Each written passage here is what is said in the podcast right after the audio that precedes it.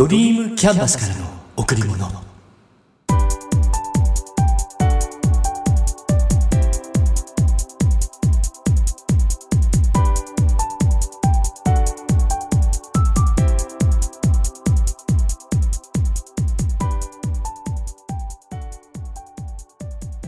皆さんこんにちは。ドリームキャンバスの竹内義之です。梅雨が明けてからお盆過ぎまで毎日暑い日が続いていました。ここ何日か若干過ごしやすい日が続いているかな。そんな感じもしていますがどうでしょうか。今年は残暑も厳しいようです。体調管理に気をつけましょう。先日友人が舞台に出るということでいつもの仲間と一緒に見てきました。あコモンビート。皆さんは知っていますか？あ、コモンビートって。18歳以上の学生や社会人がやりたい気持ちだけで集まって、100人が100日で作り上げるミュージカルなんです。これが本当にすごいんですよ。実際見て驚きました。群馬でのプログラム、公演は今回が2回目で、全体では2004年のスタートから51期に当たるそうです。上演回数は150回を超えキャストの数は5700名を超え観客動員数は20万人を超えている。この継続力巻き込み力魅力は半端じゃないですよね。今回知り合いのお二人がこのプロジェクトに参加していました。土日を使って練習をしていたようです。学生がいて、社会人がいて、主婦がいて、働くことから引退した人がいて、年齢層、職業も様々。でも、とにかく輝いていました。参加者全員が。100名のキャストが4チームに分かれて、全身全霊で与えられた役を演じる。それぞれのチームには個性があって、一人一人が主人公として活躍します。舞台を大きく走り回って、ダンスを踊って、歌を歌って、とにかく生き生きとしている姿に感動するんです。プロではない100名もいる大集団がここまでできるんだなって感動しました。ところどころで友人の動きを追いかけました。普段と違う姿に驚きと喜びと羨ましさとここまで来るのに大変だったんだろうなすごいなっていろんな感情が湧き上がってきました。あ俺も歌いたい。なんてちょっと思ったりして。90分の公演。あっという間に時間が過ぎてフィナーレが近づいてきました。でもみんな相当の運動量なのにへばっていない。かえってリラックスしていて笑顔も体のキレも最高の状態に見えました。そして終了。気持ちが高ぶっているし舞台のダンス歌音の余韻もそのまま残っているしとにかく楽しめた90分間のミュージカルでした。終了後席を立って友人のもとへ一緒に記念写真を撮りました。額から汗瞳から涙が流れていました。満足感達成感開放感。いろんな思いがあったんでしょうね。やりきった人でなければわからない思い。うん。これにも感動しました。人は一生の中で熱くなって一心に何かをやるときが何度かあります。人によっては何度も。それは学生の頃であったり社会に出てからであったりだけど年を重ねるごとにチャレンジ精神が失われていく。もうそんなことができる年じゃないからって諦める人もいる。うん。でも本当は年なんか全然関係なくて自分にその気さえあればいつでも。うん。いつでも熱くなれるんですよね。情熱は自分の内側から自らの思いで作って溢れ出すもの。いつからでも何歳からでも可能性を自ら切り開くことができるんです。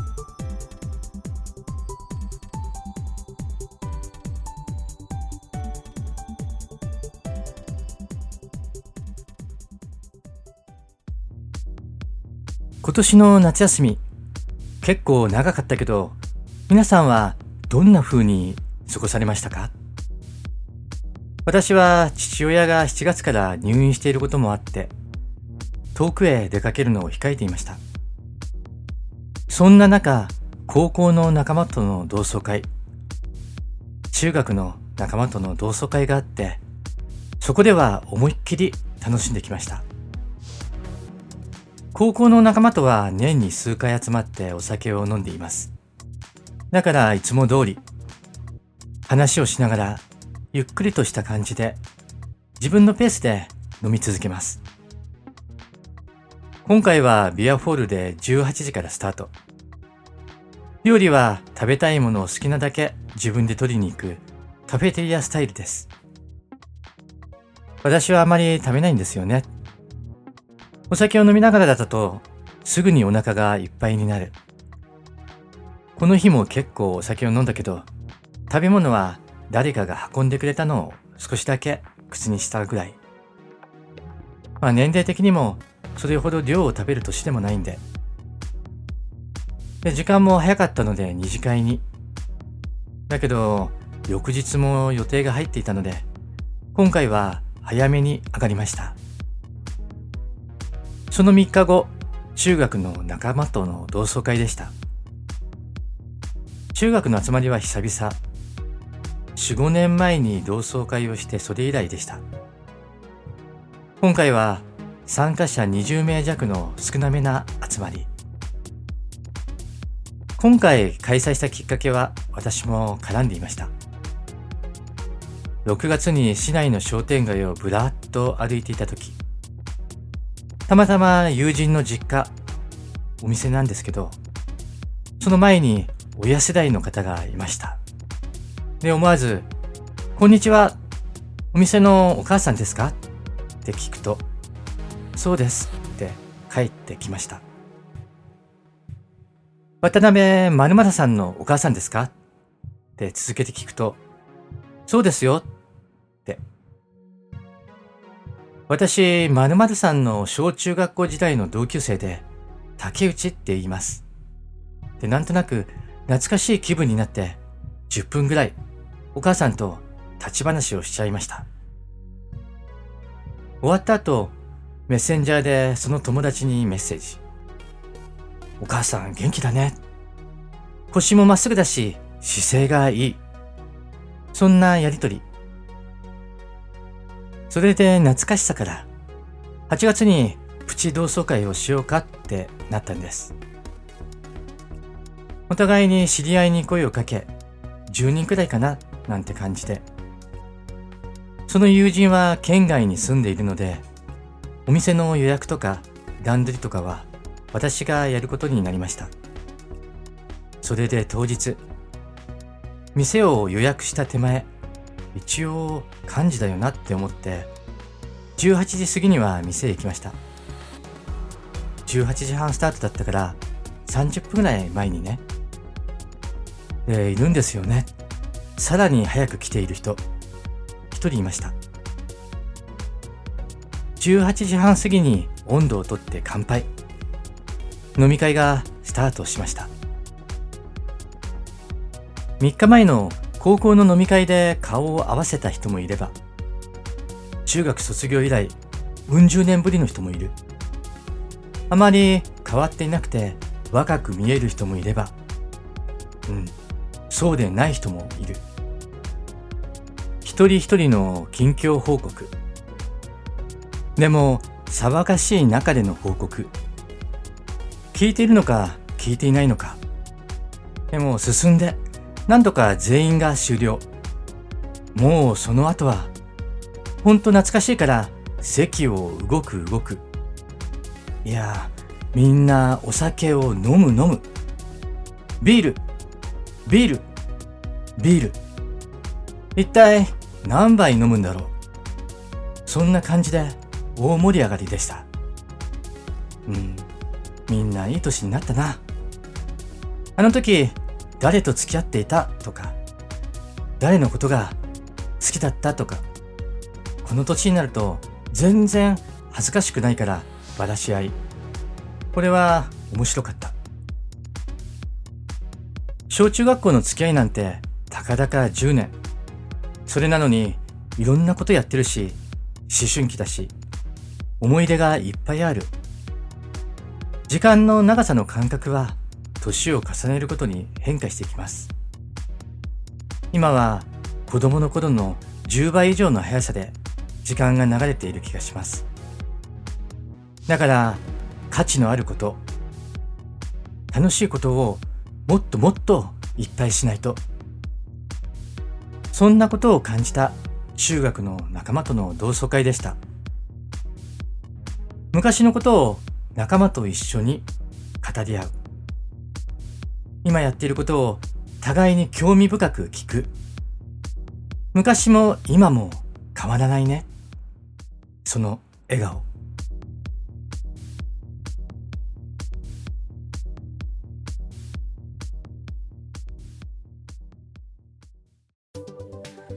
先日、異業種交流会でご縁をいただいた方が主催した子ども食堂フェスタに参加してきました。子ども食堂ってご存知ですか？明確な定義はないようですが、一般的には安い料金、または無料で子供や親子に食事を提供する場、子供が一人でも利用できて安心安全な場です。物が溢れている今のような時代でも家庭環境によっては食事を満足にとることのできない子供親子がいます。また一人寂しく食事をしなければならないような子供もいます。地域でできることはないか。大人たちが協力して何かできないか。そんな思いで全国各地にこのような団体がいくつも立ち上がっています。群馬県のホームページをたどっていただ群馬子供の居場所ハンドブックっていうのがありました。平成28年度に群馬県子供の生活状態調査を行ってその結果が記載されていました。抜粋してお話しさせていただきます。まず経済的困窮の状況から。世帯年収300万未満の割合は全体の14.8%一人親で見た場合母子世帯が81.5%不子世帯では56.7%が300万円未満だそうです。そして次に学力の遅れについて教員へのアンケート。経済状況によって学力差が出ているかを尋ねる。学力差があると回答した教員の割合は小5で75%中2で80%でした。経済状況によって学力の差が出ていると教員は答えています。支援機関が相談を通じて課題と感じていること。生活習慣の乱れについて。生活モデルの欠如を感じるが44.1%学校生活不適応が22.3%アンケート調査結果が全てではないですけど経済状態が子供に与える影響。これはかなり大きいものと考えられます。県は子供の貧困対策として教育生活親の就労経済面これら4つの支援をしていくと書かれてありました。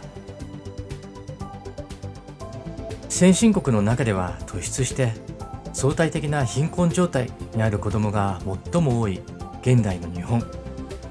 6人に1人の子供が貧困状態だそうです。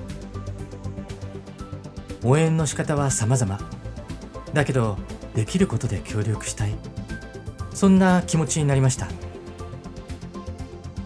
子ども食堂フェスタでは吉岡秀隆さん常盤貴子さんが出演する子ども食堂っていう映画を上映しました。映画なので脚色されてはいるんでしょうけど悲しかったです。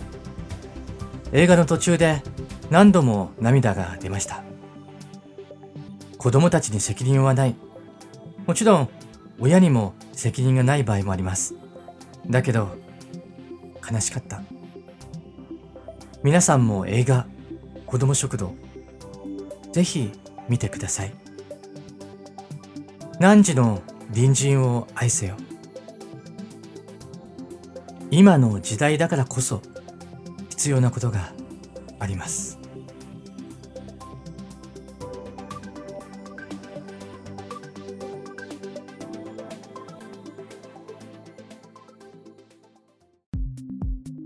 私は毎日のスケジュール管理にアナログとデジタルの両方を使っています。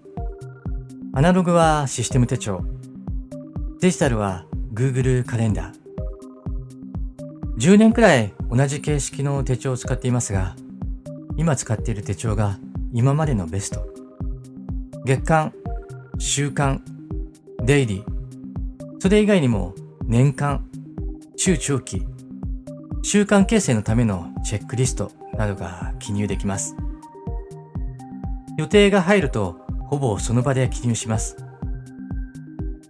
Google カレンダーは繰り返しの予定設定に便利なので、こちらも使っています。最新の情報はシステム手帳。若干のズレで Google カレンダーとなります。また、ここ数年、スケジュールの記入にはパイロットのフリクションボールを使っています。これ消せるから便利なんです。入れた予定も変更となる時があります。だから消せる方が便利なんです。スケジュール以外のメモや手紙を書くときは万年筆を使います。2種類の万年筆を使い分け。1本はビジネス用。ブラックやブルーブラックのインクを入れています。もう一本は遊び心。パイロット色しずくシリーズを使って、時には派手めなカラーインクを入れています。ところで、なんで万年筆を使っているのか。理由は簡単です。万年筆を使えるようになりたかったから。さらさらって万年筆で手紙を書けたらいいなってそれだけです。でも、もう5年以上使っているかな。筆を使って手紙を書く人いますよね。本当はそんな風になりたいんだけど、まずは万年筆を使えるようになりたい。うん。未だにサラサラって綺麗な字は書けないけど、丁寧な字を書くための練習にはなっています。手紙や令状はビジネス用の万年筆。じゃあ、遊び心の万年筆は何に使っているか？今、毎日冊子を読む習慣があります。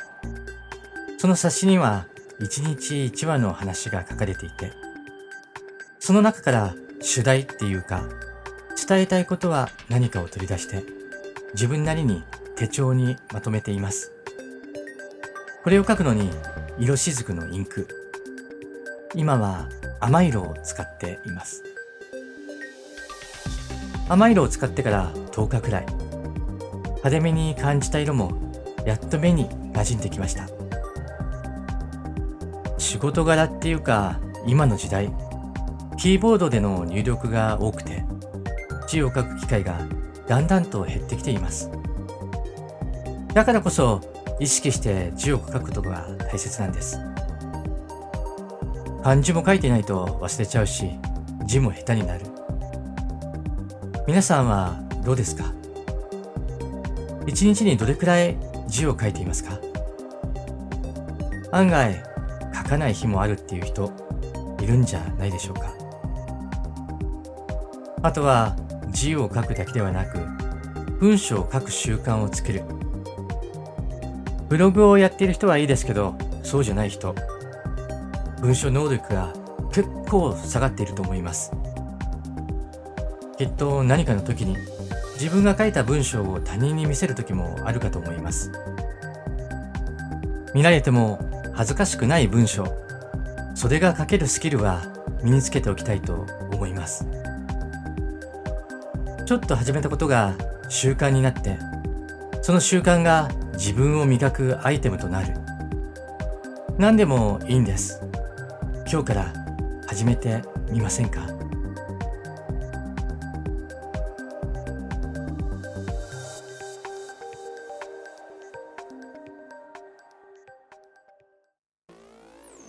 何事もそうですけど続けることは大切です。